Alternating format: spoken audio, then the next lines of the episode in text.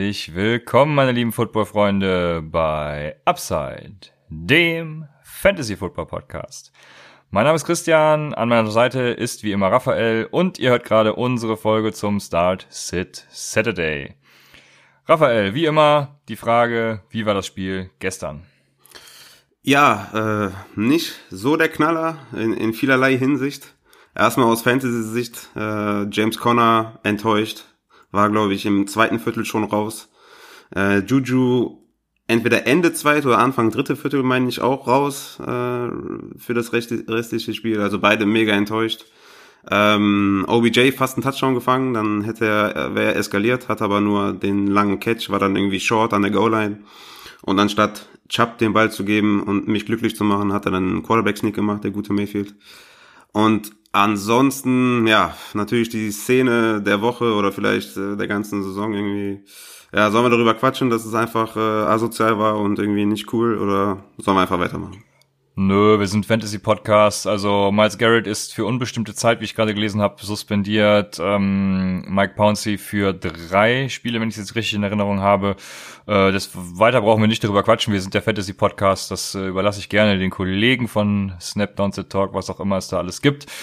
Wir machen weiter mit Fantasy der heutigen Folge und in der heutigen Folge werden wir euch Start-Sit-Tipps für die kommenden Spiele geben. Dazu werden wir auch eine neue Rubrik testen, die durch äh, Discord-User ins Leben gerufen wurde.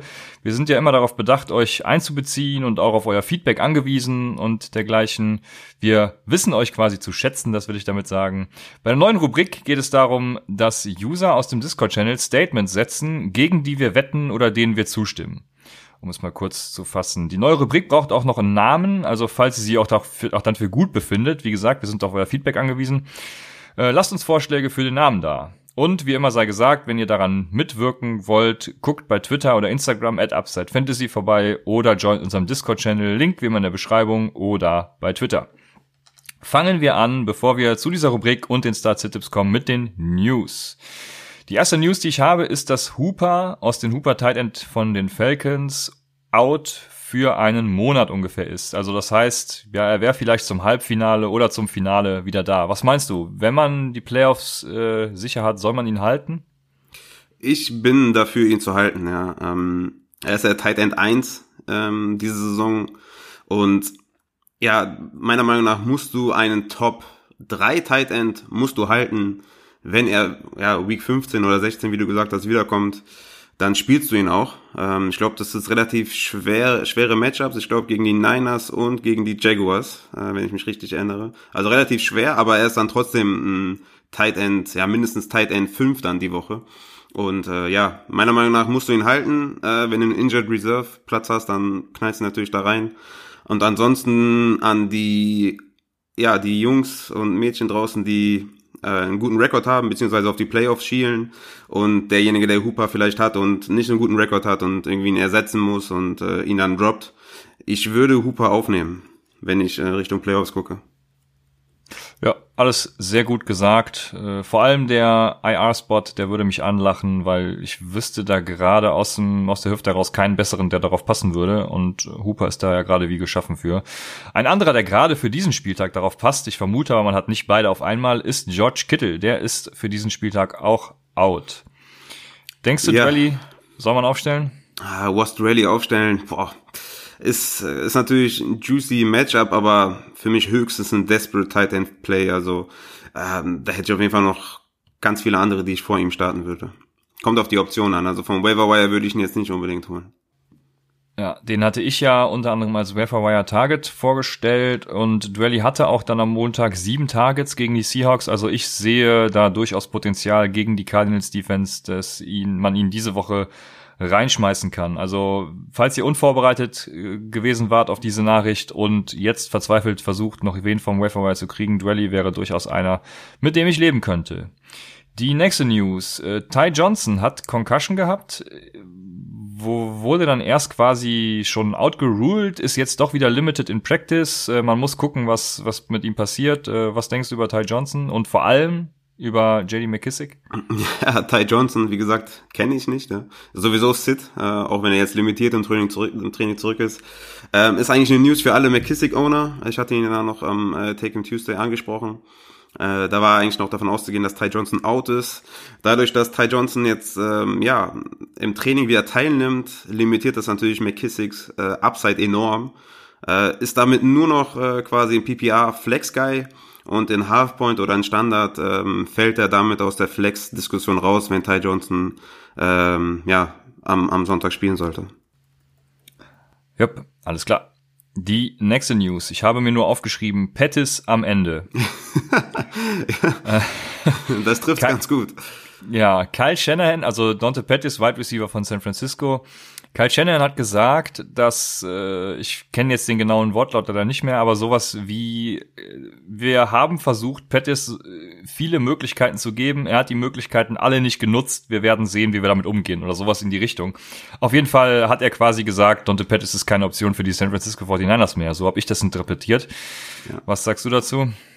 Ja, also das, was ich von Pettis gesehen habe diese Saison, war wirklich auch schlecht. Äh, ich glaube, er hatte drei oder vier Targets. Ähm gehabt im letzten Spiel und hätte, ja, also zwei davon hätte er eigentlich fangen müssen, waren zwei Contested äh, Catches, die ja, ja, ich weiß nicht, ob er vielleicht einfach nicht irgendwie im Kopf fit ist äh, oder einfach Angst hat vor Hits oder so, aber es sah ein bisschen so aus, vor allem der eine Sideline-Catch, hätte man schon ja keepen können, aber hat er nicht gemacht. Ich denke auch Pettis, aber wir haben euch ja schon irgendwie, weiß ich nicht, Woche vier oder so gesagt, ihr sollt ihn droppen. Also Pettis ist sowieso keine Option und wird's auch nicht mehr. Und äh, ja, selbst wenn äh, Sanders out ist, ist Pettis keine Option. So ist es. Dann habe ich mir aufgeschrieben, Connor wieder da und Connor wieder out, musste ich heute Morgen dazu fügen. ja, ja. Äh, ja, James ja, Connor. Ja, du, ja, du hast ja. es ja eben schon angesprochen gehabt, ne? Also. Ja, ja, ja, gut, trotzdem. Ähm, der, der hatte irgendwie einen Outside Run, äh, hat sich dann danach direkt an die Schulter gefasst und war ab dann direkt out. Also es war, es ist sowieso klar für alle Connor Owner, dass sie Jalen Samuels äh, handcuffen müssen. Ähm, ja, was soll man da sagen? Bitter, bitter auf jeden Fall, weil Connor auf jeden Fall ein Top 10 Running Back war diese Woche, aber hat, weiß nicht, im Endeffekt wahrscheinlich drei, vier Punkte gemacht oder so. Ja, bitter. Ja, sehr bitter. Das trifft es. Dann, Emmanuel Sanders hast du eben schon angesprochen, als wir bei Pettis waren. Was gibt's da Neues? Ja, ich habe eben gelesen, Emmanuel Sanders muss nicht voll trainieren, um, am Sonntag zu spielen, hat zumindest äh, der Coach gesagt, Kyle Shanahan. Was mich eigentlich dazu bewegt zu sagen, dass Emmanuel Sanders wahrscheinlich spielt. Also etwas komische Aussage, aber ich schätze es so ein, dass Emmanuel Sanders spielt und ihr solltet äh, auch damit rechnen und dementsprechend quasi vorbereitet sein für die Lineup. Was jetzt irgendwie Dibu Samuel oder ja, wen auch immer angeht. Also ich glaube, Sanders spielt. Alles klar, das müsst ihr dann beobachten. Die letzte News, die ich habe, ist, dass Adam Thielen wohl wieder out ist, oder beziehungsweise nicht wohl wieder, sondern Adam Thielen ist out. Ja. Was wir davon erwarten, kommen wir da später noch drauf oder sollen wir jetzt drüber reden? Ja, machen wir später. Alles klar. Dann gehe ich über zur neuen Rubrik. Man könnte sagen, die Rubrik. äh, wie gesagt, wir haben noch keinen Namen. Äh, lasst uns mal Vorschläge da. Wir brauchen auch immer noch einen Namen für unsere für unsere Gang, wie auch immer man es nennen will. Ne? Ja, ja, ich weiß es nicht. Ja, kamen bisher auch noch keine Vorschläge ein. Lasst mal was hören, Mensch. Aber nichtsdestotrotz kommen wir zur neuen Rubrik, die Rubrik. Und die erste Wette, die wir eingehen müssen oder nicht, ist 49er Flo. Der sagt, Fournette macht gegen Indianapolis zwei Touchdowns und damit mehr als in der gesamten bisherigen Saison. Ja, ja, die finde ich nice, finde ich cool. Ähm, die Colts sind die siebtbeste Defense gegen Running Backs tatsächlich. Äh, trotzdem ist Fournette natürlich ein Must-Start, ist keine Frage, ist mein Running Back 6, äh, wird natürlich wieder über 20 Touches bekommen, easy. Aber zwei Touchdowns sehe ich nicht tatsächlich, da, da werde ich dagegen, ähm, kann mir das nicht vorstellen. Obwohl er natürlich, ja, Workhorse Running Back ist, aber zwei Touchdowns ist echt viel. Ich würde sagen, ein Touchdown sehe ich, zwei sehe ich nicht. Äh, ich würde würd dagegen, dagegen wetten. Ja, also Fournette ist on pace für 2000 Yards äh, from scrimmage. Fournette wäre gerne das, was äh, nee, äh, DJ wäre David gerne Johnson, das, was. Fournette ist. So. du wusstest du schon sogar schon, worauf ich hinaus will. Wir ja. verstehen uns schon blind. Ja, äh, deswegen, ich stimme dir quasi zu. Also er ist ein Biest, aber bisher hat er nur einen Touchdown, was sich, denke ich, auch definitiv ändern wird, aber vermutlich nicht gegen Indianapolis. Die haben drei Touchdowns am Boden und zwei in der Luft in der gesamten Saison bisher zugelassen. Das wäre schon, also ich würde, wenn ich es einem zutrauen würde, dann wäre es nett natürlich, aber bisher gibt's das Ganze halt nicht her. Mal gucken, wie es mit Folds wird, das wird auch noch sehr interessant, ob da irgendwie sich was verändert im ganzen Gameplan. Aber bisher würde ich auch sagen, ich wette dagegen und dann sind wir beide uns einig und 49 Flo kriegt ein Eis. Dann die nächste Frage, äh, nicht die nächste Frage, sondern die nächste Wette quasi, ist von Jonas.de. Darius Guys wird einen Touchdown machen und der Leadback in Washington mit plus 12 Carries für mindestens 75 Yards sein. Ja, also da, da halte ich auf jeden Fall dagegen, äh, keine Frage. Guys wird, wird nicht der Leadback sein. Äh, eher im Receiving Game äh, seine Chancen, Chancen bekommen, so wie auch Kareem Hunt jetzt äh, vor zwei Wochen und wie er äh, vor einer Woche und wie er jetzt auch wieder übers Receiving Game kommt und das wird bei Darius Guys nicht anders sein. Also über 12 Touches sehe ich auch nicht. Ich sehe ihn so bei maximal 10, also von daher bin ich auch ganz klar wieder, wieder dagegen. Ja, ähm, ich glaube, selbst wenn er die 12 Carries kriegt oder auch wenn er Leadback ist, dann wird er entweder den Touchdown nicht machen oder die Yards nicht erzielen. Die Redskins spielen gegen die Jets und die Jets sind laut DVOA die zweitbeste Defense gegen den Run. Äh, das musstest du ja auch schmerzlich erfahren, als Barkley gegen die Jets gelaufen ist. Von daher wette ich da auch gegen und sage nein. Dann haben wir schon zwei Eis zu verschenken. Oder auch nicht. Wir werden sehen. Oder auch nicht. Ja. Äh, das ist die erste Rubrik gewesen, die, die neue Rubrik gewesen mit erstmal zwei Fragen. Mal gucken, ob wir das Ganze aufblähen sollen oder auch nicht. Lasst uns bitte Feedback da. Gehen wir über zur nächsten Sache und das ist erstmal eine Frage, bevor wir zu Start Sit kommen. Heute lasse ich euch richtig warten und die nächste Frage kommt von David Ghetto.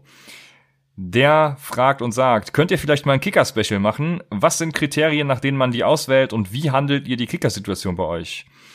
Und da habe ich jetzt lange überlegt, ob ich jetzt eine Abhandlung machen soll, äh, die Folge über eine Stunde aufblähen soll, oder ob wir versuchen, das Thema heute mal kurz zu halten weil zu Themen wie Regeln und Rostern wird es in der Offseason noch einige gute Möglichkeiten geben, denke ich. Unter anderem, ja, können wir da auch so Fragen klären, ob äh, eine Defensive Pass, Pass Interference zum Beispiel Punkte für Wide Receiver geben sollte. Das ist eine ganz spannende Sache. Ja, und eben auch ähnliche Themen. Ich denke, in sowas passt das dann ganz gut rein. Da kann man das auch mal ein bisschen aufblähen und die Leute, die es eben nicht interessiert, können dann ja äh, vorspulen, sage ich mal. Um erstmal die Frage von hinten anzufangen. Wie, wie handelt ihr die Kicker-Situation bei euch? Wir spielen nicht mit Kickern. Kicker sind nicht per se etwas Schlechtes im Fantasy Football, denke ich, ähm, solange man sie halt im, im Daily Fantasy auswählt, also im DFS. Season long sind sie allerdings in meinen Augen, ja, wie umschreibe ich es nett? Also ähm, absoluter Müll, würde ich sagen. Und man muss sie einfach aus den Rostern rausschmeißen. Äh, ich bin ja sonst ein sehr toleranter Mensch, aber das lasse ich. Äh, da, aber nicht bei Kickern. Da, da lasse ich nicht mit mir reden, nicht bei Kickern. Und bei Titans eigentlich auch nicht. ja, ja, doch. Dieses dieses Jahr ist es, glaube ich, ein bisschen. Die, also das werde ich mal auswerten nach der Saison. Ich glaube, bei Titans ist es dieses Jahr tatsächlich anders. Äh, ja. Sehr interessant auf jeden Fall, ja. Aber bei Kickern lasse ich nicht mit mir reden. Ja, Denn an, anders als zum Beispiel die Effizienz von Quarterbacks oder die DVOA und EPA, die ganzen Stats hier von Offenses und Defenses lassen sich Kicker einfach nicht vorhersagen. Dort treffen zu viele Unbekannte aufeinander, die nicht skalierbar sind. Also was habe ich da für ein Beispiel? Be Be Beispiel, wenn zum Beispiel ein Kicker den Two-Minute-Drive vor der Halbzeit hat, also nicht der Kicker, sondern das Team des Kickers, dann steigt die Wahrscheinlichkeit auf ein Field Goal vom Kicker signifikant. Aber du, du kannst aber halt nicht vorhersagen, äh, welches der beiden Teams diese Option hat. Und auch kannst du dann nicht vorhersagen, ob du einen äh, Jason Garrett an der Linie hast, der auf jeden Fall das Field Goal kicken lässt, oder ob du einen vernünftigen Coach an der Linie hast, der auch mal für einen vierten Versuch geht. Äh, ja, äh, Kicker sind einfach viel zu volatil. Also jeder, der versucht, den besten Kicker mit, jetzt kommen wir zum Anfang der Frage, mit Wetter, Gegner, eigener Offense etc. vorherzusagen, der ja, begibt sich meines Erachtens in so eine rosa-rote Welt der Scheingenauigkeit. Also das kann man einfach nicht machen. Äh, kleiner Funfact, statistisch gesehen sind die Top 3 ADP-Kicker jeweils zehn Plätze schlechter gelandet als gedraftet. Dazu kommt, jetzt habe ich doch wieder eine kleine Abhandlung äh, erzählt. Ne? Also, naja, äh, der, der letzte Punkt, den ich hier noch aufgeschrieben habe, Kicker sind einfach uninteressant. Also niemand draftet Kicker vor der letzten Runde, keiner spricht über sie, keinen interessieren Kicker. Verderbt euch nicht den Spaß am Fantasy aufgrund eines Kickers, der in einer Woche mal 35 Punkte macht gegen euch und den Rest der Saison halt irgendwie bei fünf Punkten rumkraxelt. Also ja tut Kicker einfach bitte ja, ich, aus eurem Raster Ich finde auch, also Kicker, mit, mit Kicker macht es einfach auch keinen Spaß. Da sehe ich zum Beispiel bei Defenses, ich glaube, da siehst Defenses magst du auch nicht so gerne, ne, oder? Mm, Defenses mag ich auch nicht, nein. Ja, da sehe ich das zum Beispiel ein bisschen anders. Ich finde, Defenses kann man schon reinpacken. Ja, wenn man die schon vor, vorhersagen kann, beziehungsweise eine gute oder eine Elite-Defense macht schon was aus, auch ein Real Football. ist halt auch ein Real Football-Aspekt, finde ich, mit der Defense. Ähm, da, vielleicht sollte man dann lieber IDP spielen und zwar Deep Hard IDP, äh, um, so um der Defense irgendwie, um die Defense einzubauen. Aber so eine reine Defense aufzustellen, finde ich eigentlich auch ganz nice. Aber Kicker finde ich auch absolut Grotte. Ich spiele leider noch in zwei Ligen mit Kickern, da konnte ich ihn noch nicht eliminieren, äh, weil ich immer überstimmt werde. Aber ich finde auch, das ist absolut Mess, das macht keinen Spaß. Äh, ich äh, weiß auch nicht, also äh, warum man Kicker behalten soll, verstehe ich halt auch gar nicht. Ähm, ja, du hast ja schon alles gesagt. Also wir sind auf jeden Fall ja. klar dagegen und ähm, machen einfach weiter. Genau, ich hoffe, es ist jetzt dann doch nicht zu lange geworden. Äh, machen wir mit den Start- und Sit-Empfehlungen weiter. Kurz nochmal die Teams erläutert, die Bye Week haben. Das sind die Seahawks, die Packers, die Titans und die Giants fange ich an mit einem Quarterback. Und das ist Derek Carr von den Oakland Raiders. Die spielen gegen die Cincinnati Bengals und die Bengals erlaubten die drittmeisten Punkte gegen Quarterbacks bisher in der Saison. Und auf der Gegenseite hat Carr seit der Bye Week mehrere Touchdowns äh, in drei von vier Spielen erzielt und nur eine Interception in den ganzen Spielen geworfen. Also Carr ist durchaus brauchbar im Real Football und im Fantasy eine sehr gute Option meines Erachtens für diese Woche. Ja, ja, ich, ich, ich denke auch, K hat äh, auf jeden Fall viel, viel Upside diese Woche. Äh, würdest du lieber Derek Carr gegen die Bengals oder lieber Kyler Murray bei den San Francisco 49ers spielen? Mm, lieber Derek Carr. Okay, okay. Ja, ich tendiere auch leicht dahin, ehrlich gesagt. In unserer Upside-Hörerliga habe ich ja ähm, Kyler Murray und James Winston, ähm, zu dem ich jetzt eigentlich komme. Perfekte Überleitung. Oh mein Gott. Bin ein richtiger Ja, lass mich, ne? ich, ich muss jetzt deine Leitung leider versauen, weil Ach, ich, ich, muss, ich muss sagen, wenn ich Murray habe, würde ich jetzt zum Beispiel nicht Kyler Murray dafür, also für K droppen, ne? Das muss ich nochmal Nee, das sowieso sagen. nicht. Ähm, droppen würde ich natürlich Kyler Murray auch nicht für Derek Carr, aber ähm, K ist auf jeden Fall eine super Streaming-Option diese Woche. Mache ich weiter mit meinem Start und das ist James Winston, Quarterback der Buccaneers der muss gegen die Saints ran und ja, der ist diese Woche ein Top 10 Quarterback für mich. Und das vor allem auch, weil Marshawn Lattimore ausfällt, der Cornerback, der Shutdown-Cornerback, muss man sagen, der Saints. Ja, und damit wird die gesamte Defense der Saints viel schlechter. Und äh, vor allem in der Pass-Verteidigung ähm, wird es ein harter Hit für die Saints sein. Ich gehe daher auch von einem absoluten Shootout aus. Und da will ich ganz klar beide Quarterbacks haben, ähm, sowohl äh, Drew Brees als auch James Winston. Auch Drew Brees äh, könnte man hier nochmal kurz erwähnen, ist mein Quarterback 5 diese Woche gegen die äh, zweitschlechteste äh, Pass-Defense der Liga. Und wie gesagt, ich gehe von einem Shootout aus und ähm, Mike Evans, äh, Chris Godwin werden auf jeden Fall Bombenwochen haben. Ähm, und ja, James Winston muss denen ja den Ball passen. Von daher nehme ich James Winston, auch wenn man immer mit, ja, so ein, zwei, drei Interception rechnen muss. Aber das holt er wieder raus, indem er irgendwie 350 Yards passt und irgendwie vier Touchdowns macht. Also ich sehe James Winston als ganz klaren Top 10 äh, Quarterback diese, äh, diese Woche. Aber Breeze wäre ich noch dabei gewesen. Ich glaube bei Winston eher nicht. Aber ich mache weiter mit meinem Sneaky Start der Woche. Und mein Sneaky Start ist jemand, den ich dieses Jahr eigentlich sonst nicht äh, als Starter empfohlen hätte. Das ist Philip Rivers von den Los Angeles Chargers. Er spielt gegen die Kansas City Chiefs und die Chiefs haben den letzten drei Quarterbacks erlaubt, mindestens 22 Fantasy-Punkte zu erzielen. Und zudem, also nicht nur, dass es die drei letzten waren, sondern die Marke der 22 Fantasy-Punkte knackten in den letzten fünf Spielen vier Leute. Das heißt, äh, ja, es ist eine super Defense für Quarterbacks und so schlecht äh, sollte Philip Rivers eigentlich nicht sein. Äh, er ist eigentlich sehr effizient in dem, was er tut. Ja, wir werden sehen. Ich glaube fest daran, dass er diese Woche ein sehr gutes Spiel haben wird. Ich mache dann auch direkt erstmal weiter mit meinem Sit, dann kannst du deinen danach machen. Und mein erster Sit oder mein einziger Sit ist diese Woche Kirk Cousins. Und das muss ich äh, schweren Herzens sagen, weil wir hatten ja auch unter der Woche schon eine Diskussion darüber. Dass bitte, bitte erwähnen die Diskussion nicht, die, die hören nie wieder abseits. Dass, dass Cousins für mich, wenn er so weitermacht, mit Dak Prescott zusammen in den Kreis der MVP-Kandidaten gehört, weil die beiden die effizientesten Quarterbacks der NFL sind. Aber wir sind beim Fantasy und ähm, deswegen komme ich zu meinem Sit. Kirk Cousins, Adam Thielen ist raus. Die Broncos haben nur einem Quarterback mehr als 20 Punkte äh, erlaubt diese Saison. Weißt du eigentlich, wer das war? No. Gardner Minshew, äh, der hm. jetzt gebencht wurde für Nick Foles, äh, hat mehr als 20 Punkte gegen die Broncos gemacht als einziger Quarterback. Aber ja, also wie gesagt, keiner hat mehr gemacht und äh, Cousins hat seinen, ja, einen der zwei besten Wide Receiver nicht verfügbar und äh, ja, generell ist die Offense ein bisschen gedowngraded, sage ich mal. Äh, Cousins für mich äh, eine Bust-Option diese Woche. Yep. Ähm, mein Sit ist Carson Wentz, der spielt gegen die Patriots und ich weiß äh, vom Discord-Channel, dass sehr, sehr, sehr, sehr viele Leute Carson Wentz in ihrem Kader haben und nicht wissen, ja, was sie mit ihm machen sollen. Ähm, die Pets sind immer noch die beste Passverteidigung in der Liga und Wentz wird wohl ohne Jeffrey auskommen müssen.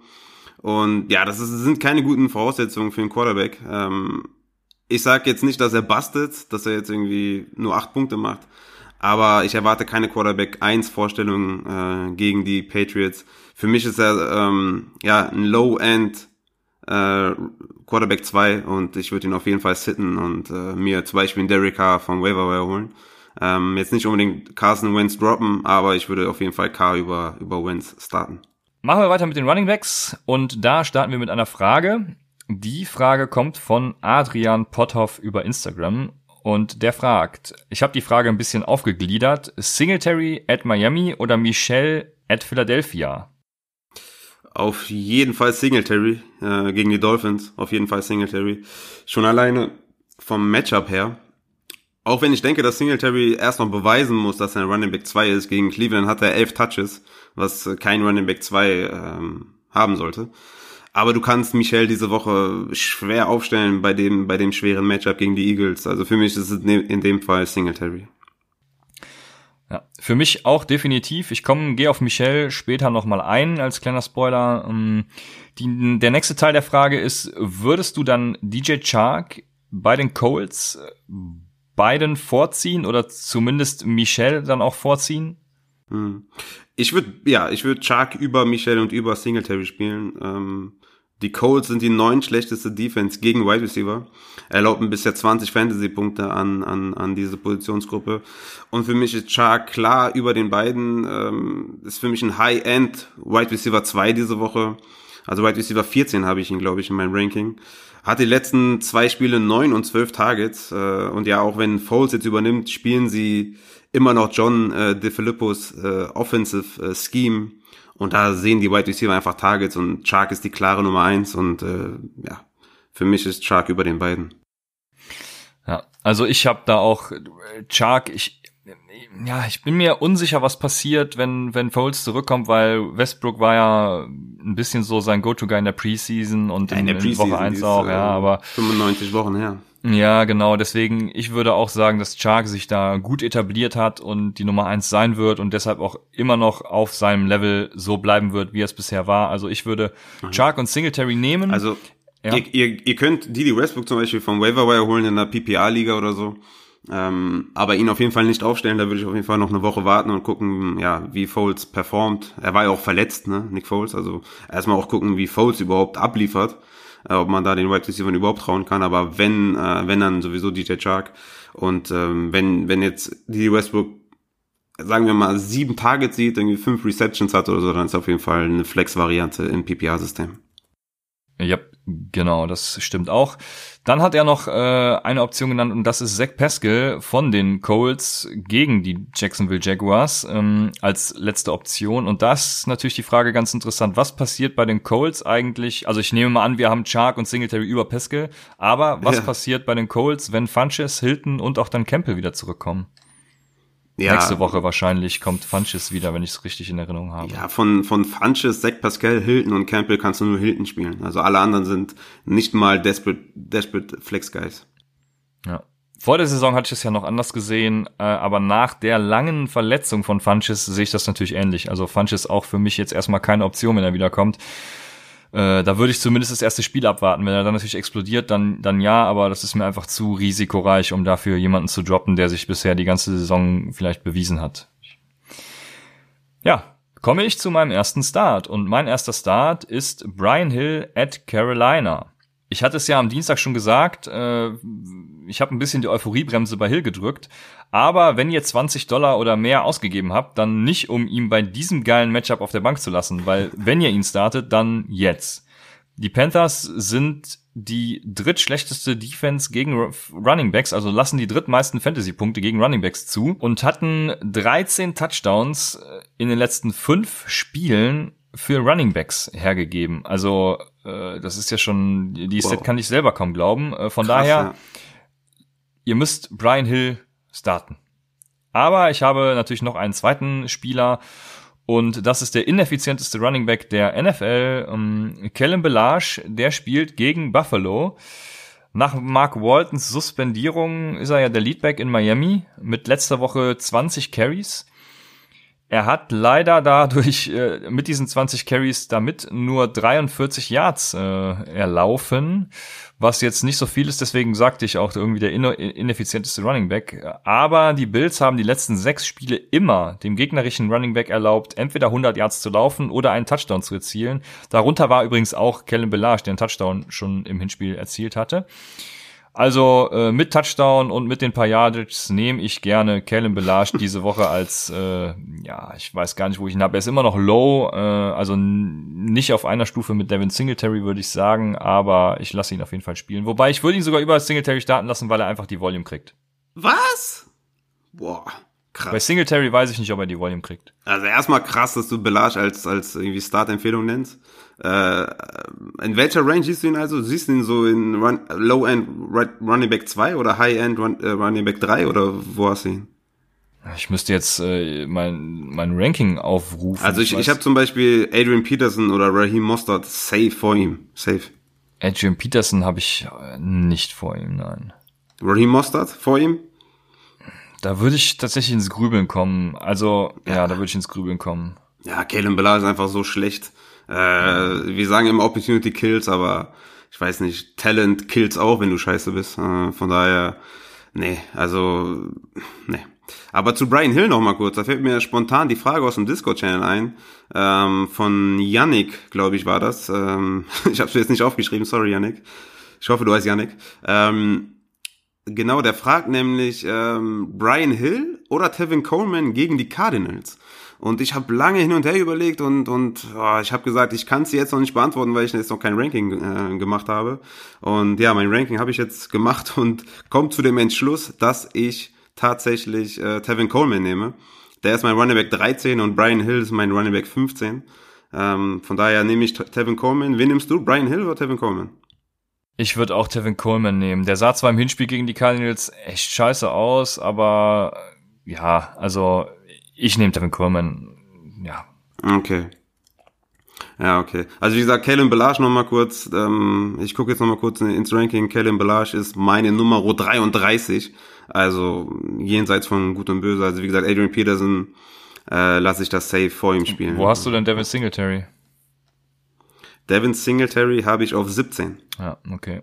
Ich sehe Kennen Belage tatsächlich sehr viel höher als du. Ich weiß aber nicht, ob ich ihn, ich habe eben gesagt, ich war ja erst für Singletary, dann für Belage. Jetzt war ich wieder am überlegen, ob ich Singletary starten lassen würde. Also ich bin, in der Range bewegt er sich für mich auf jeden Fall ungefähr. Also Low-End Running Back 2. Einfach weil er die, weil er die Volume kriegt okay. und äh, gekriegt hat, kriegen wird und einfach die Opportunity da ist. Okay, das heißt, du würdest zum Beispiel Kenyon Drake äh, nicht vor einem Kellen Belage spielen lassen. Kenyon Drake ist auch wieder so jemanden, den ich in dieser Range hätte. Da wüsste ich keine spontane Entscheidung, vor allem weil es gegen die 49ers mhm. geht. Ich, äh, ja, in der Range bewegt er sich für mich ungefähr, ja. Okay. Dann mache ich weiter mit meinem Start. Das ist Joe Mixon. Der wird auch extrem oft im Discord-Channel genannt. Äh, die letzten Wochen natürlich auch extrem oft. Und ich habe immer gesagt, äh, buy low, holt ihn euch vom Waiver Wire. Der wurde ja oft gedroppt. Und ja, er ist endgültig angekommen äh, in der, in der, dass man ihn spielen kann. Ähm, ist für mich diese Woche Running Back 2 Ich habe ihn auf Running Back 18 tatsächlich gegen Oakland. Die Raiders erlaubten bisher 19,5 Fantasy-Punkte an Running Backs und sind damit ja die zwölf schlechteste Defense gegen den Run. Mixon, Mixon hatte jetzt die letzten zwei Spiele über 20 Touches und die wird er auch gegen die Raiders bekommen und äh, damit stelle ich ihn auch selbstbewusst auf. Ich nenne ihn extra auch, weil ich euch das Gefühl geben will, dass ihr da nicht hesitaten sollt, sondern stellt ihn auf. Joe Mixon ist ein Running Back 2, easy. Ähm, und dann habe ich noch einen Start, ist aber eher was für die Flex, äh, aber da solltet ihr ihn auch selbstbewusst starten. Den habe ich eben schon genannt. Das ist äh, Raheem Mostert von den 49ers. Die Cardinals sind zwar jetzt nicht so die schlechteste Run-Defense, aber erlaubten immerhin 90,6 Fantasy-Punkte im Schnitt. Zudem fällt Matt Reeder offenbar aus äh, und Coleman ist kein Workhorse Running Back, beziehungsweise im Shanahan-System gibt es keinen Workhorse äh, Running Back. Und damit sehe ich Moster bei mindestens 15 Touches. Und damit ist er eine super geile Flex-Option. Also für mich zum Beispiel auch safe über Kalen Belage. Aber Raheem Mostert ist auf jeden Fall mit viel, viel Upside äh, in der Flex. Ja, ich bin sehr gespannt, was die 49ers machen werden. Ich werde ja wahrscheinlich äh, meinen Enkelkindern noch davon erzählen können, dass ich das beste Spiel gesehen habe, was Jimmy Garoppolo jemals äh, vollbracht hat. äh, das hat mich schon wieder geärgert, sehr geärgert am Montag beziehungsweise am Dienstag, als ich das Spiel gesehen habe. Der war ja wieder grottenschlecht und hat das einzig gute Spiel gegen die Cardinals gemacht. Das, äh, ja, ich bin sehr gespannt, wie sie das Spiel angehen werden, ob sie auf den Run setzen oder auf den Pass eben, vor allem mit George Kittle out. Also ja, könnte mir schon gut vorstellen, dass Raheem Mostert da einiges sehen wird. Mache ich weiter mit meinem ersten und einzigen Sit. Und das ist, wie oben angesprochen, eben angesprochen, ich mache es später, Sony Michel gegen die oder bei den Philadelphia Eagles. Und Michel hat nie mehr als 50 Prozent der Snaps gespielt diese Saison. Dazu hatte er gegen gute Run-Defenses wie die New York Jets und die Baltimore Ravens nur etwas mehr als 20% der Snaps. Dafür hat Rex Burkhead in Woche 3, da ging es gegen die äh, Jets, wenn ich mich jetzt nicht irre, gegen eines der beiden Teams, äh, 74% und vorletzte Woche, genau, da ging es gegen die Ravens nämlich, äh, zusammen mit White diese 74 Prozent, äh, nee, zusammen mit White 78 Prozent, Entschuldigung, in Woche 3 74 Prozent, in Woche, jetzt vorletzte Woche 78 Prozent, so. White hatte nämlich 42 Prozent der Snaps und Burkett 36 Prozent, weil White war in Woche 3 nicht da. Was ich sagen will ist, äh, Sony Michel sieht nicht viele gute Snaps. Split ohne Burkett ist auch dann 19 Carries und 2,7 Targets pro Spiel, also gar nicht mal so schlecht für Michel, würde ich sagen. Bei 19 Carries würde ich ihn auf jeden Fall aufstellen, aber sein Carry-Split mit Burkett sind 14,5 Carries und 0,5 Targets pro Spiel. Das heißt, das sind 15 Touches und da bin ich tatsächlich äh, ja nicht mehr so überzeugt bei diesem Snare, bei diesem Split mit Burkett, äh, ob Sony Michel diese Woche mein Running Back der Wahl sein wird. Hm, ja, das stimmt. Ja, die Frage an dich jetzt nochmal, Michelle oder Drake gegen die 49ers? Ja, ich dachte, jetzt kommt die Frage Michelle oder Belage, weil äh, Michelle Belage, die kommt, Michel, die Michelle kommt. Belage Drake, das wäre für mich genauso ein Tier, wo ich es ansetzen würde. Also Ja, deshalb, ja. deshalb auch nochmal erwähnt, äh, wenn wir Start und Sit äh, sa sagen, dann gehen wir von der ursprünglichen Leistung, von der wir ausgehen, äh, aus. Ne? Michelle ist ein Sit und Belage als Start, obwohl ich sie im selben Tier habe. Warum das? Ja, genau aus dem Grund. Also ja, Ja, ich glaub, hoffe, ihr versteht, was ich meine. ja.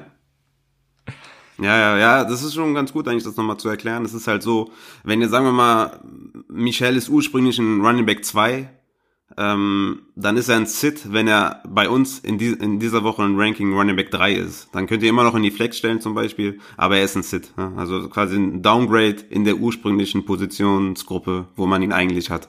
So kann man es, glaube ich, ausdrücken. Kommt ja immer mal wieder die Frage, wann ist jemand ein Sit, wann ist jemand ein Start.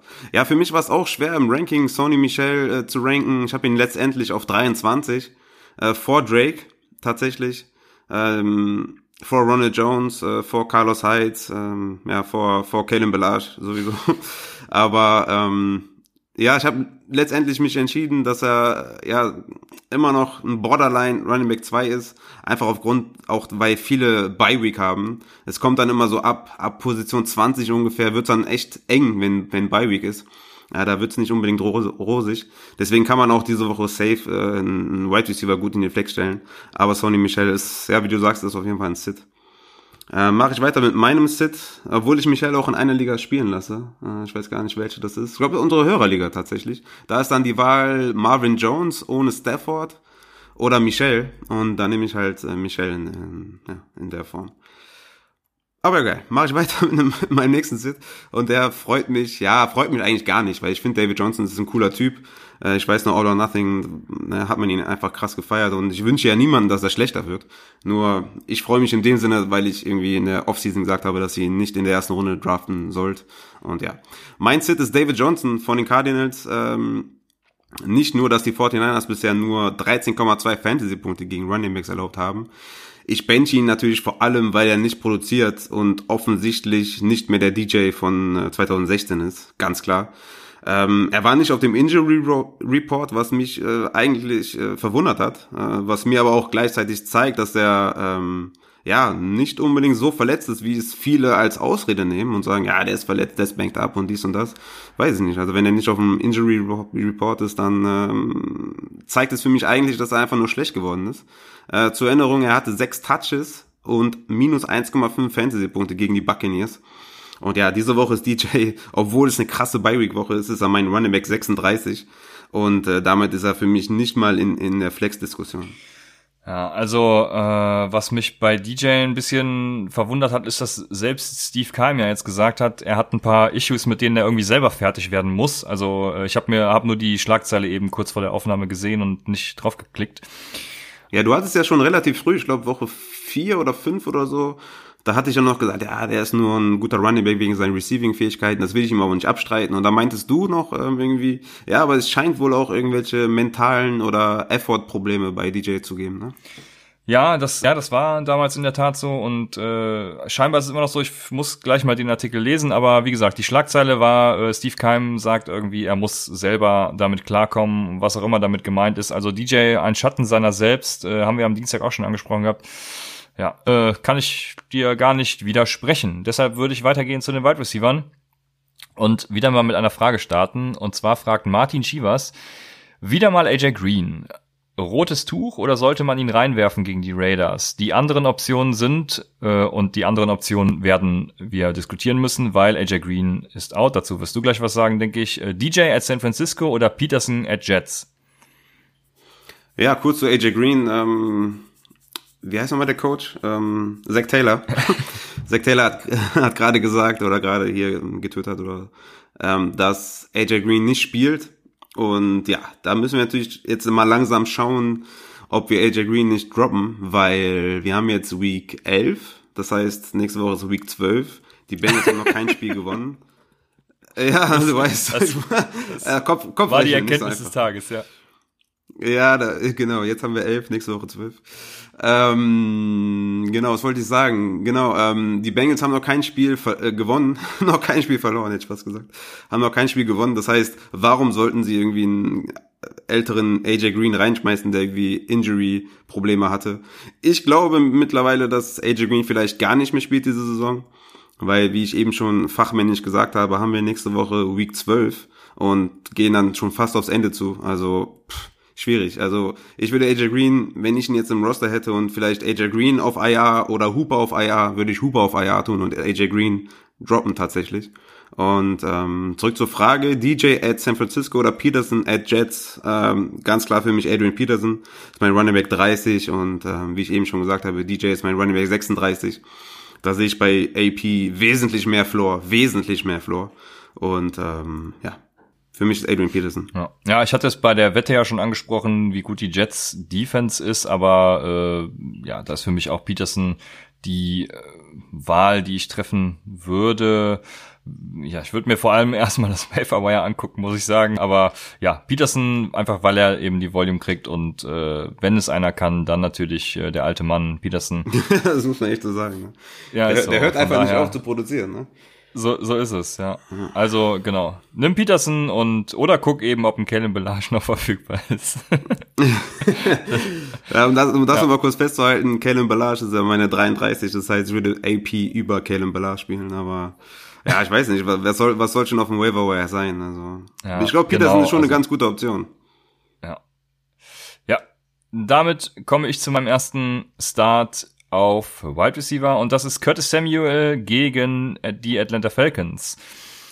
Äh, mal nebenbei bemerkt finde ich generell die Panthers Wide Receiver ganz gut. DJ Moore hat sich als Every Week Starter etabliert, würde ich fast sagen. Ja, also den, den kann man immer reinschmeißen. Curtis Samuel, bei dem mangelt es so ein bisschen an, also er hat, ich gehe einfach meine Notizen durch. Mit 1044 Air Yards hat Samuel nämlich die viertmeisten Air Yards und ich wollte nämlich sagen, dass er eine super Opportunity hat seit Wochen und irgendwie trotzdem die PS nicht auf die Straße kriegt und ich glaube, ich glaube wirklich, diese Woche wird sein Breakout Game. Also er hat mit 1044 Air Yards die meisten, die viertmeisten hinter so Leuten wie Evans, Keenan Allen und Kenny Golladay und Marvin, äh, Marvin Jones, sag ich schon, ähm, Julio Jones im Team die selbst. Man, die kann man mal verwechseln. Ja, Entschuldigung, äh, tut mir wirklich leid. Also im Team selbst hat er einen Air Yard Share von 37 Prozent. Äh, ja, was sein Opportunity Ranking angeht, ist er Wide Receiver 10. Also Opportunity Ranking meint Red Zone Targets und Deep Balls, was sein Air Yard Share dann ja auch schon ein bisschen widerspiegelt. Und Atlanta ist die siebtschlechteste Defense gegen Wide Receiver. Ich glaube, diese Woche passt einfach alles zusammen. Curtis Samuel wird eskalieren und äh, schmeißt einfach Curtis Samuel bitte rein. Ja, für mich auch ganz klar Wide Receiver 2 diese Woche. Ein anderer Wide Receiver 2 diese Woche ist mein Start und das ist Mike Gallup von den Cowboys. Und ja, ich bin gegen die Lions. Ähm, und da ist er ohne Zweifel für mich ein Wide Receiver 2. Ich muss jetzt mal gerade gucken, habe ich Michael Gallup oder... Ne, ich habe Michael Gallup zwei Plätze vor Curtis Samuel. Michael Gallup auf 16, Curtis Samuel auf 18 tatsächlich. Ich bin ganz bei dir. Und ja, die Lions äh, sind eine der schlechtesten, ja, schlechteren Defenses im Allgemeinen und gegen Wide Receiver äh, erlaubten sie bisher auch 23,2 Fantasy-Punkte. Und Gallup hat nach seiner Verletzung in fünf Wochen drei Touchdowns erzielt. Also von daher ist er auf jeden Fall ein safer Start und war ja auch dein Mid-Season-Target in der Offseason, ne? Mm, ja, Sleeper, Sleeper sogar. Er war ziemlich spät Sleeper gedraftet. Sogar. Ich habe ihn, glaube ich, in einer Liga in der zwölften Runde oder sowas gedraftet. Also ja, er war ziemlich hm, spät. Ja, wir müssen eh mal, eh mal unsere, unsere Offseason mal besprechen, ja. aber das machen wir wahrscheinlich lieber erst nach der Saison. Aber wir haben da einige gute Dinger dabei. Ne? Delvin Cook war zum Beispiel ein Bounceback-Player von mir. Ja, Deiner war ja Fournette, ja. ne? Ja. ja. Also ja, wir, wir sind ganz gut dabei, das stimmt. Wir werden mhm. unseren Draft Guide mal äh, sezieren nach der Saison und gucken, wie wir so standen. Das wird bestimmt auch eine ganz lustige und spannende Folge. Ja, auf jeden Fall. Ja, aber also, Juju nicht erwähnen in der Folge. Dann. Ja, doch, ich hatte den doch als, äh, als ja, aber, äh, negativ. Ach, du hast ihn als, ach, du hast, das stimmt. Aber ich hatte gesagt, dass der abliefern wird. Von daher äh, erwähnen ja, wir es nicht. Oder wir okay. erwähnen nur, dass du ihn als äh, Bastard hast. genau, genau. das ist gut. So, so machen, so machen wir es. Äh, ja, äh, jetzt hast du mich rausgebracht. Mache ich weiter mit meinem zweiten Wide Receiver Start. Und zwar ist das äh, noch ein Samuel, und zwar Debo Samuel von den San Francisco 49ers gegen Arizona. Ja, und das ist natürlich vor allem dann, wenn Emmanuel Sanders ausfällt. Dann ist Debo halt die Nummer eins bei San Francisco. Und nachdem Sanders letzte Woche out war, hatte er acht Receptions bei elf Targets für 112 Yards.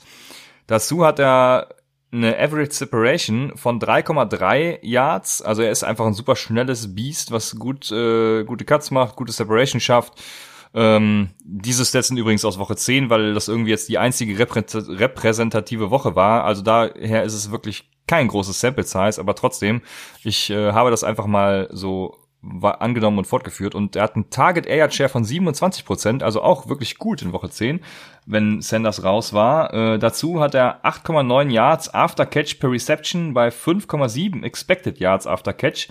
Das sind 3,2 Yards äh, Average Yards above expectation. Also das heißt, er ist äh, ein Beast auch after Catch. Ähm, von daher, ja, ich weiß gar nicht, was ich zu ihm sagen soll. Wenn Emmanuel Sanders aus ist, dann müsst ihr einfach Debo Samuel starten. Und zwar äh, kommt noch ein Fakt hinzu. Patrick Peterson könnte ausfallen, habe ich mir hier aufgeschrieben. Und in Klammern noch, ist das gut oder schlecht für Samuel?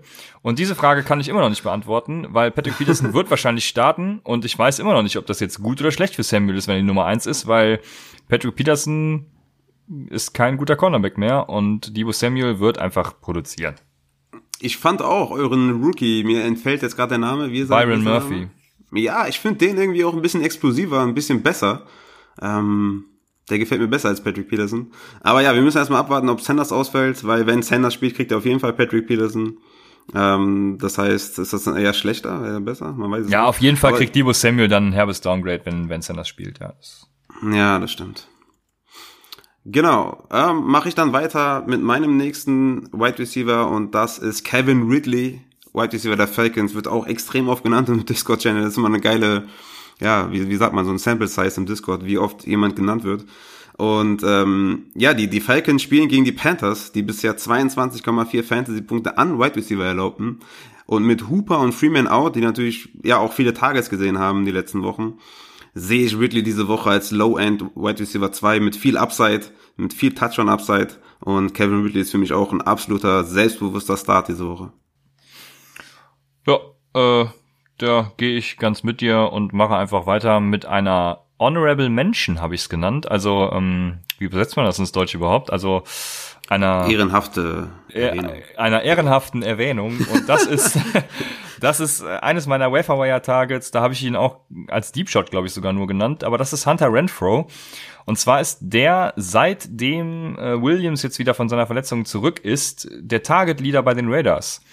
Williams hatte 6, 4 und 5 Targets für 15 insgesamt. Waller hatte 8, 2 und 5 Targets für 15 insgesamt, also tied mit Williams. Und Renfro hatte mit 4, 7 und 5, sind 16, ein Target mehr. In dieser Saison hat er dazu genauso viele Red Zone Targets wie Tyrell Williams und Cincinnati gibt die meisten Yards per Reception und die drittmeisten Red Zone Touchdowns ab. Und mit dieser Combo, den gerade genannten Stats, äh, ist Hunter Renfro für mich äh, ein super Start und ich würde ihn diese Woche sogar über Tyrell Williams starten. Und damit bin ich schon wieder genauso bold und äh, ja, du kannst jetzt gerne mich auseinandernehmen. Krass. Ja, über Tyrell wird schwer für mich. Das, das kann ich noch nicht machen. Aber ich finde auch, ist ein nicer, nicer sneaky Start. Aber für mich ist Tyrell immer noch die Eins und ähm, ja. Aber Hunter Renfro ist auf jeden Fall, also wer, wer den gedraftet hat im Rookie-Draft, falls ihr einen hattet, der ist bestimmt dritte, vierte Runde gegangen, oder? Vielleicht sogar undrafted in manchen. Ja, okay, dritte. Ich denke mal, dritte Runde ist er in Zwölferligen bestimmt gegangen. Ich weiß, ich weiß nur, dass es äh, texthafte, äh, verschriftliche Belege dafür gibt, dass ich ihn vor dem Draft bei den Cardinals sehen wollte. Ach so, ja, okay. Das ist so wie ich ja auch Kyler Murray bei den Giants sehen wollte und ich da schon gesagt habe, dass Kyler Murray explodieren wird. Ja. Von daher, ja, unsere Rookie-Folge in der Offseason wird bestimmt auch interessant. Äh, da hauen wir ein paar Dinge raus, denke ich mal. Ja, auf jeden Fall. Ähm, auf jeden Fall, safe. Obwohl ich habe Terry McLaurin verpasst in unserem Draft, den hat äh, jemand anders mir weggeschnappt. Der hat ja auch ein, ja, ein bei uns. Ich den glaub, hat, weiß ich nicht, aber den hatte ich tatsächlich auch nicht auf dem Schirm. Da muss ich ganz ehrlich mhm. sagen, das nee. Ja, na, dass er so ausflippt, hätte man jetzt nicht gedacht. Ja. Aber auch einer von denen, die halt so dritte, vierte Runde in den, in den Rookie Drafts gegangen ist. Und das ist einfach so geil, wenn du Fantasy oder Dynasty spielst und dann hast du Hunter Renfro und Terry McLaurin gedraftet, dann hast du einfach, ja, krasse Right Receiver für die Zukunft auf jeden Fall. Äh, mein Wide Receiver Sit ist Stefan Dix, Wide Receiver der Vikings. Ähm, ja, die Vikings spielen gegen die Broncos. Und wenn Thielen ausfällt und äh, scheint er auszufallen, dann bekommt Stefan Dix Chris Harris Jr., den Cornerback, absoluter Shutdown-Cornerback der, der Broncos. Ja, und eigentlich würde man sagen, wenn, wenn Thielen ausfällt, ist, ist Dix ein Start, aber für mich safe nein. Chris Harris wird ihn auf jeden Fall Shutdownen, hm, wie auch immer man das sagen soll. Äh, Dix ist mein Wide Receiver 25 diese Woche, also ich würde viele, viele Spieler über ihm spielen. Und äh, für mich hat das eher einen Boost für Kyle Rudolph, aber auf den komme ich ja gleich noch. Aber Stefan Dix auf jeden Fall sitten. Und ich glaube auch, dass es ein Low-Scoring-Game wird. Ähm, ich, also Devin Cook ist das ein Traum-Matchup, ähm, weil da viel gelaufen wird und wird wahrscheinlich viel Zeit von der Uhr laufen. Und ähm, ich weiß nicht, over-under 40 Punkte bin ich da, ja, wenn man das so aus dem Bauch jetzt sagen kann, vielleicht bei Under, obwohl das nicht viel ist. Aber ich denke, Stefan Dix sollte der benchen. Ja, ich bin ja trotzdem ich Kirk Cousins als Sit genannt habe, sehr dafür, dass er richtig eskaliert und ich äh, weiter auf meinem MVP-Kandidatenzug reiten kann. Ja. Wobei MVP äh, gewinnen wird er natürlich nicht, aber er muss gehört zumindest in den erweiterten Kreis. Aber äh, das wird natürlich Dak Prescott. Aber ich mache weiter mit meinem. Äh, ich hätte nicht gedacht, dass du dich traust, das hier in der Folge zu nennen. Aber ja, Respekt natürlich. Ich stehe dazu. Ich konnte ja nicht, ich konnte ja nach dieser News, als du die gedroppt hast bei uns, ich konnte ja nicht schlafen. Ne? Ja, so schlimm fand ich das. Die, die Stats belegen es einfach. Aber ich habe diese Woche keinen richtigen Sit, sondern äh, ich hätte noch sogar noch etliche Stats, äh, etliche Starts nennen können. Ähm, ja, aber ich habe einen gefunden, der, ich habe es mal wieder Below Expectations genannt. Also er bleibt unter den Erwartungen, das ist es. Und das ist Christian Kirk. Und äh, dazu habe ich mir nichts aufgeschrieben, weil ich mir dachte, Mensch, das kannst du aus der Pistole geschossen machen. Das ist auch immer sehr clever. Aber Christian Kirk, man muss ja nur das letzte Spiel gegen die 49ers als, ähm, als Maßstab nehmen. ja, nix gelaufen und ich vermute nämlich, dass viele Kirk jetzt aufgrund seiner letzten Woche starten werden, äh, weil sie sich denken, geil, der hat 40 Punkte äh, gemacht ungefähr, äh, nee, ein bisschen über 30, wie auch immer. Auf jeden Fall hat er viele Punkte gemacht und der ist jetzt ein Every Week Starter in vielen Augen. Aber lasst Christian Kirk, denke ich, also ihr müsst nicht auf der Bank lassen, aber erwartet nicht zu viel von ihm, weil es geht immer noch gegen die 49ers Defense. Ähm, er spielt jetzt auch äh, als Whiteout, wurde er zuletzt eingesetzt und da wird er natürlich, wenn er auf der rechten Seite spielt, ich glaube die rechte Seite ist, ich bin mir gerade gar nicht sicher, mhm. auf jeden Fall, wenn er da spielt, wo er gespielt hat, wird er äh, Sherman begegnen und das Matchup möchte ich nicht unbedingt haben für meinen Fantasy Wide Receiver zwei oder drei, wie auch immer ihr ihn da habt. Ähm, von daher, ja, Christian Kirk, below expectations, äh, senkt eure Erwartungshaltung und äh, kein richtiger Sit, aber ja, seid gewarnt. Zum Abschluss der Wide Receiver habe ich noch eine Frage und zwar von Tomsee. Der fragt, zwei aus vier. Demarius Thomas, Tyrell Williams, Randall Cobb oder Zach Peskel?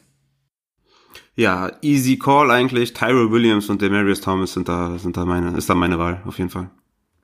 Ja, was soll ich dazu sagen? Also, dass äh, Hunter Renfro ein gutes Matchup hat, äh, bestätigt eben auch, dass Tyrell Williams ein gutes Matchup hat.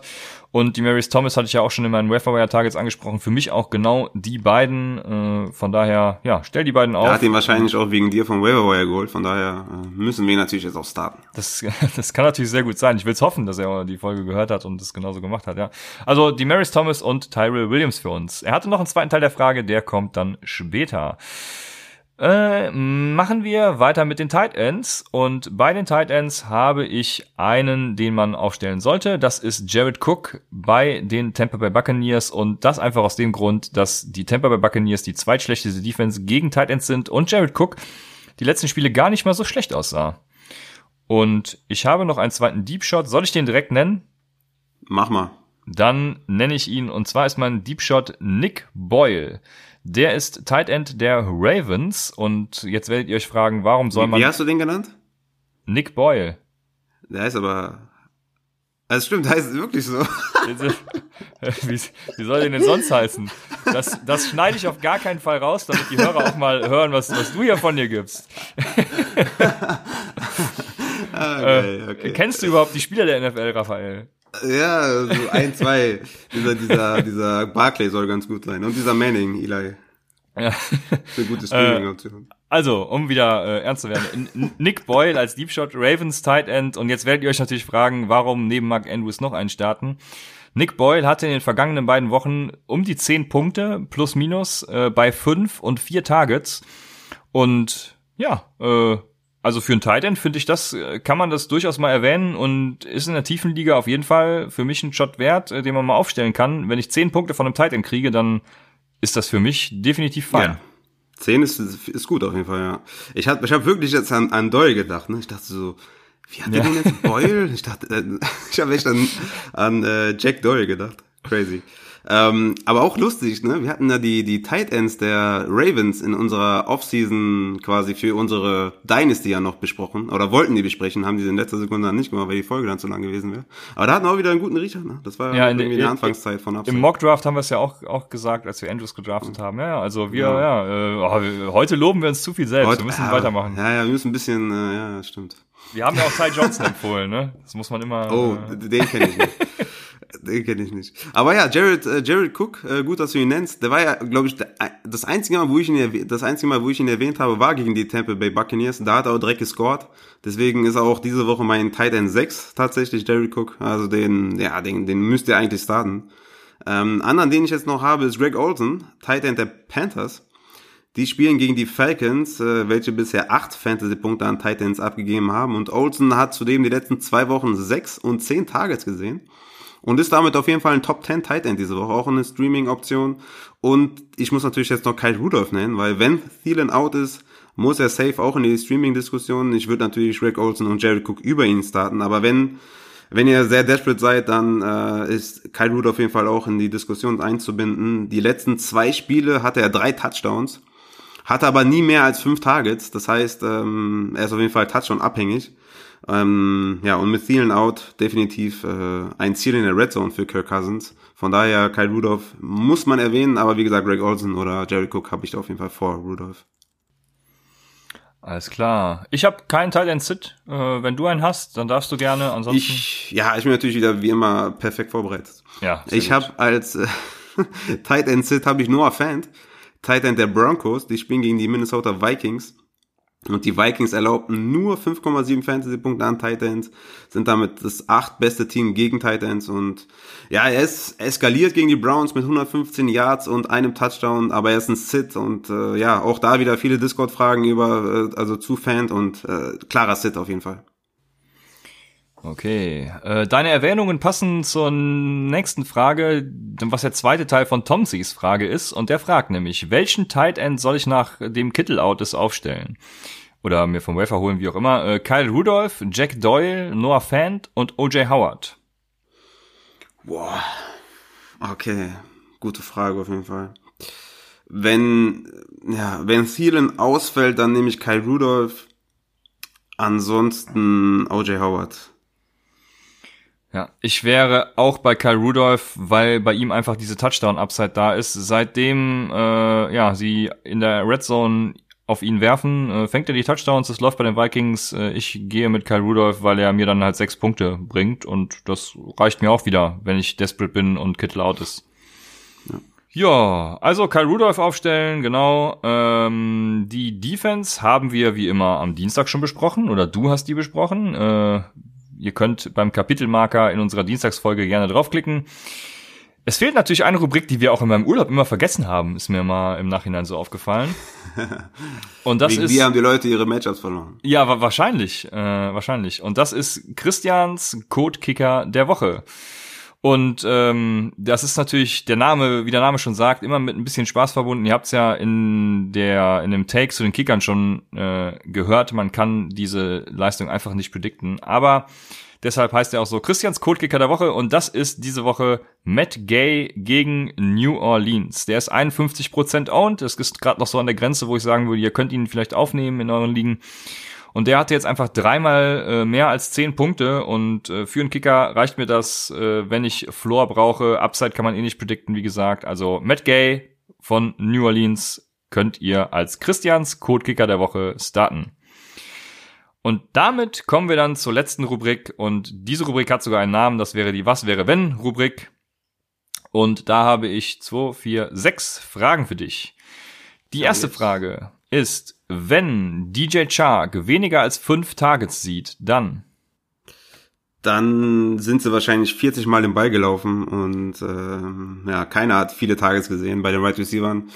Ja, dann ist DJ Chark immer noch safe über DJ Westbrook. Ich kann mir jetzt nicht vorstellen, dass DJ, äh, dass DJ Westbrook mehr Targets als Chark sieht. Ja, hm dann müssen, müssen wir auf jeden Fall nochmal überlegen, was Rest of Season angeht. Ja, okay, dann, dann muss ich eine siebte Frage dazu streuen. Wenn Didi Westbrook Target Leader ist, dann? ja, dann wird's, wird's auf jeden Fall, ja, dann äh, müssen wir Didi Westbrook ein bisschen hochstufen, nicht zu viel, aber auf jeden Fall ein bisschen höher und DJ Chark ein bisschen runterstufen Rest of Season. Ne? Meine Rest of Season Rankings findet ihr auf Twitter, auf im Discord Channel überall. Da ist DJ Chark recht hoch, ähm, dann muss ich ihn ein bisschen downgraden. Ja. ja gut, wir müssen dann natürlich noch gucken, was macht er mit den Targets. Kann ja sein, dass DJ Chuck trotzdem mehr produziert.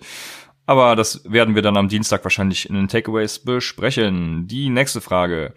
Wenn David Johnson wieder weniger als sieben Punkte macht, dann? Ja. David Johnson.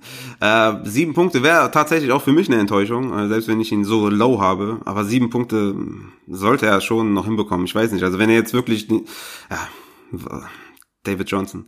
Ähm, ja, dann, dann ist er da, wo er jetzt auch ist und bleibt da auch und äh, ist auf jeden Fall, ist keine Flex-Option, nix. Also ist ja so wie diese Woche zu behandeln, dass man ihn nicht aufstellt. Ja, ob man ihn dann droppen kann, werden wir dann auch am Dienstag besprechen, wenn es soweit ist. Die nächste Frage. Haha, wenn Kellen Belage mehr als 18 Fantasy-Punkte macht, dann? Dann bist du natürlich hier das Aushängeschiff von Upside. Dann hast du natürlich, äh, hast du natürlich den Plan.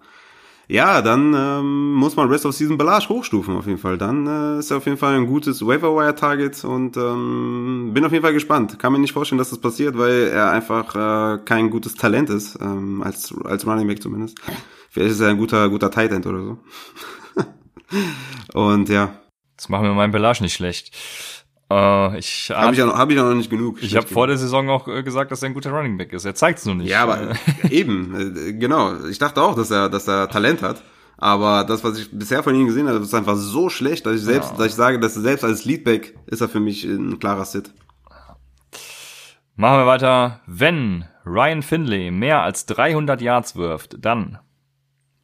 Oh, dann äh, freue ich mich auf jeden Fall, dass ich Tyler Boyd aufstelle in unserer Dynasty. Den stelle ich ja sowieso auf, ähm, weil wir eine diepe Dynasty sind und äh, so viele Optionen hast du da nicht. Mm, Wäre auf jeden Fall sehr überraschend. Äh, 300 Yards ist viel. Dann ist aber immer noch keine Streaming-Option, Ryan Finley. Dann hat er einfach nur einen guten Tag gehabt. Ja, meine Frage zielt ja tatsächlich auf das Receiving Core, weil ich würde tatsächlich da dann das Receiving Core wieder so hochstufen, wie es mit äh, Andy Dalton war und würde davon ausgehen, dass äh, ja die Wide Receiver produzieren. Vor allem, wenn John Ross jetzt wiederkommt, wird das mit Sicherheit auch einen Impact wieder haben. Und bei AJ Green, ja, da werden wir wahrscheinlich am Dienstag auch wieder drüber sprechen oder spätestens am Samstag, wer dann von denen wieder da ist und spielen wird. Deshalb die nächste Frage. Wenn Raheem Mostard mehr als 15 Punkte macht, dann? Ja, dann, da sehe ich ihn auch ungefähr. Dann ähm, ist er aber trotzdem jetzt, äh, könnt ihr ihn quasi, ja, droppen würde ich ihn jetzt vielleicht nicht, weil Breeder wird wahrscheinlich nächste Woche dann wieder zurück sein. Der ist ja so ein, äh, so ein, so ein Soldier, der ist ja so eine Maschine. Der ist zwar immer verletzt, aber spielt halt auch immer. Ähm, aber Mostert ist auf jeden Fall, den kann man als, als Handcuff, Handcuff aufnehmen. Weil wenn Breeder ausfällt, und der fällt ja gerne mal aus, dann ist er auf jeden Fall ein Flexkandidat, Rest of Season, Raheem Mostert.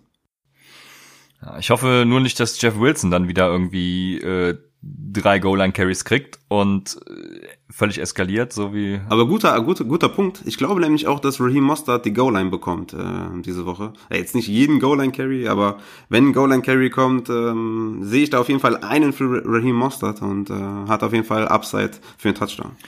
Alles klar. Die nächste Frage könnte mich zum Fantasy-Gott äh, des Jahres machen. bist du, bist du schon.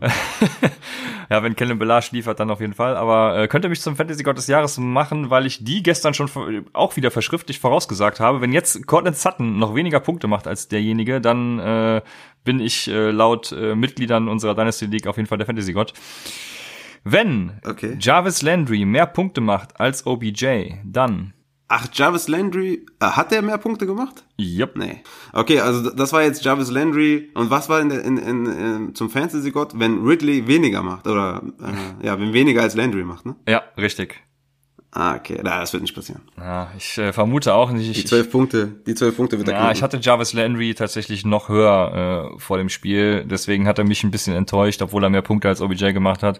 Aber ja, wenn Jarvis Landry mehr Punkte macht als ja. OBJ, dann wird sich meines Erachtens nix an der mh, mm, Rest of Season, an dem Rest of Season Ranking von OBJ ändern. Ich habe ihn trotzdem immer noch hoch und bin auch immer noch davon überzeugt, dass er irgendwie mit Baker Mayfield in Richtung Playoffs was liefern wird. Der Schedule gibt es auch vor allem her. Die haben in Woche ja. 14 die Bengals, in Woche 15 Arizona, in Woche 16 Baltimore. Also äh, ja. ja. Wenn ihr OBJ ja. billig kriegt, dann tut dies. Auf jeden Fall. Bei Low, das habe ich auch schon im Rest of Season Ranking, sieht man es ja. Ich habe ihn auf 9. White Receiver 9 oder Beckham, wie du schon sagtest. Die haben jetzt Miami in Woche 12 die siebtschlechteste gegen Wide Receiver, dann Pittsburgh in 12 wieder, äh, dann die Bengals in 14, dann Arizona 15, also juicy, juicy und äh, ja, bei low auf jeden Fall, oder Beckham. Alles klar. Ja, die letzte Frage hat jetzt wieder ein bisschen mehr Zeit in Anspruch genommen. Jetzt muss ich mal gerade gucken. Ich glaube, wir haben die Stunde sogar geknackt. Eieiei. Das liegt nur am Kicker, am Kicker-Special, wo wir, wo ich wieder ein bisschen eskaliert bin. Ich entschuldige mich dafür bereits. Ähm, ja. Aber wenn ihr uns. Aber also ich denke, das wird mehrere Leute beschäftigen, diese Kicker-Diskussion und so. Aber ich denke mal, in der Offseason werden wir noch einiges machen, was die Leute so, glaube ich, gar nicht erwarten. Äh, Im Sinne von irgendwie perfekte Einstellungen für eure Liga finden ja, genau. und solche Dinge. Ne? Genau so ja. wird sein. Wir haben einiges vorbereitet. Ich bin auch noch in äh, Absprachen mit anderen Leuten bezüglich einer äh, Analytics-Folge. Da wird ja, mit Sicherheit geil, auch was auf euch zukommen. Also damit, äh, ja, äh, sowas wie DVO, EPA und so. Wie geht das mit Fantasy in Einklang? Weil eigentlich sind das Real Football Stats und äh, ja. Lasst euch überraschen, da wird noch einiges kommen. Wenn ihr uns äh, Fragen senden wollt, äh, teilnehmen wollt an unserer neuen Rubrik, die Rubrik, dann äh, folgt uns auf Twitter, Instagram, at UpsideFantasy oder joint dem Discord-Channel, wie bereits erwähnt. Ja, dort könnt ihr wie immer bis Spielbeginn noch Fragen stellen, die Raphael dann beantwortet, äh, wen ihr noch aufstellen sollt und wen ihr sitten sollt. Ja, mir bleibt nur zu sagen, viel Spaß bei den Spielen und bis Dienstag bei Upside, dem Fantasy Football Podcast.